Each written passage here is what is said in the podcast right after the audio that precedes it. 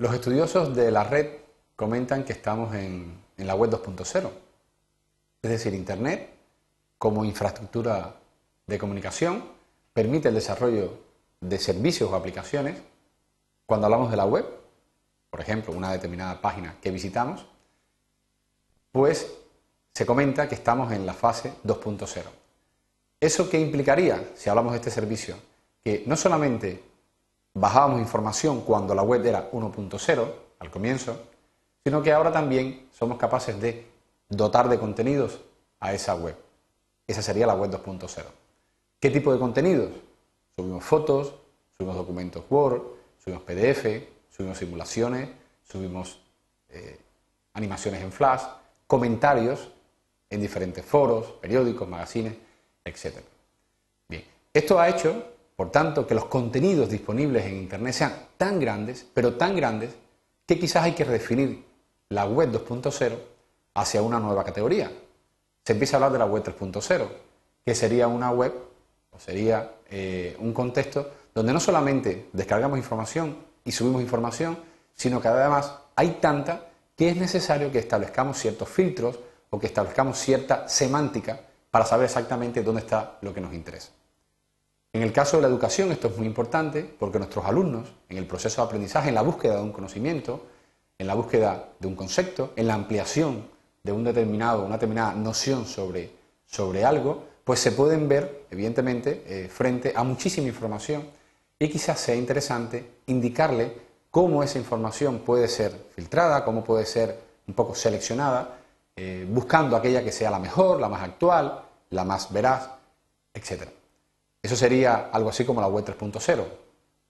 No es motivo de esta presentación, pero ya se habla también de la web 4.0, que sería aquella que tiene lugar en las redes sociales, es decir, en esa red social donde suelen estar normalmente la gran mayoría de los usuarios de Internet.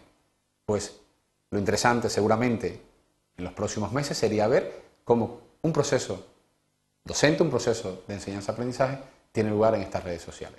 Evidentemente esto es un gran reto tanto para alumnos como para profesores, instituciones, centros de formación, etcétera, porque no es una cosa tan evidente y habría que ver si esas redes sociales, que siempre serían un instrumento al servicio de la educación, pues serían válidas para garantizar que los estudiantes aprendieran y que ese conocimiento fuera realmente pues profundo y amplio y fuera del dominio de los alumnos.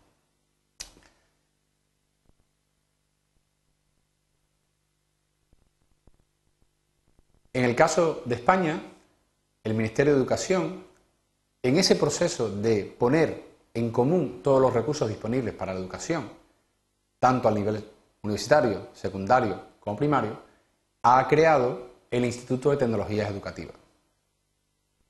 La principal responsabilidad de este, de, de este instituto, desde el Ministerio de Educación, es la integración de las TIC en las diferentes etapas educativas no universitarias. Evidentemente, todos los recursos que están disponibles que ahora iremos mostrando también pueden ser utilizados en el ámbito universitario, de formación de posgrado, etc. Aquí aparece la dirección de la página web del Instituto de Tecnologías Educativas. Voy a entrar en él. Solo quiero explicar quizás las partes más importantes de la página web. En este caso, por ejemplo, el Instituto de Tecnología Educativa, en su bienvenida, va explicando o va comentando las noticias más importantes del día, los eventos más importantes que han tenido lugar, los congresos, etc. Siempre es interesante entrar o estar quizás apuntado a los diferentes canales eh, RSS que tiene la página para poder estar actualizado en materia de eh, innovación educativa basada en las tecnologías.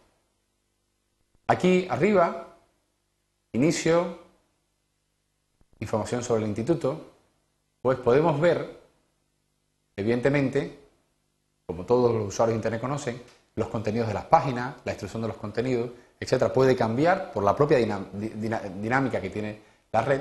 Hay información sobre becas, sobre premios, etcétera, que están a disposición, porque esto siempre nace así, de toda la, de toda la comunidad, eh, tanto de profesores como de alumnos. El proyecto Escuela 2.0 es un proyecto muy importante de España, de nuestro país, donde lo que se intenta es dotar a los entornos eh, de formación de primaria y secundaria de las tecnologías que hagan posible la creación de aulas conectadas, de aulas autosuficientes, donde la información está a un clic de los alumnos y de los profesores y que evidentemente va apoyando toda esta idea de un aprendizaje 2.0, un aprendizaje social. Bueno, aquí tienen toda la información, lo pueden revisar, hay un pequeño vídeo explicativo, etcétera, sobre ese proyecto, las fases que tiene y en qué momento actual de su desarrollo se encuentra. También hay formación, es muy importante para el profesorado, es muy importante para el alumnado e incluso para la familia, para los padres de ese alumnado, porque es importante tener en cuenta que cuando el alumno finaliza las clases, en esta nueva concepción de la enseñanza, las clases no terminan cuando acaba la clase en un determinado espacio físico, un aula de un determinado centro, sino que continúa más allá en este proceso de aprendizaje eh, conjunto, pues sigue a través del correo, a través del blog, a través de las plataformas tecnológicas de trabajo, pues la formación, evidentemente, del profesorado, del alumnado y seguramente que de los propios padres, creando pues unas especies de comunidades de aprendizaje.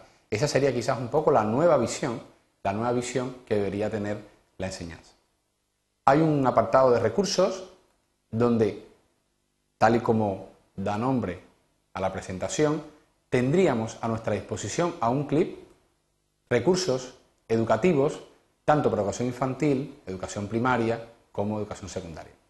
Si bien está circunscrito a esos tres niveles, evidentemente mucha de la información contenida ahí se puede utilizar como refuerzo, quizás para materias, matemáticas, física, química, etcétera, historia, lo que se considere, lo que se considere, de los alumnados que continúan estudios en otros ciclos formativos.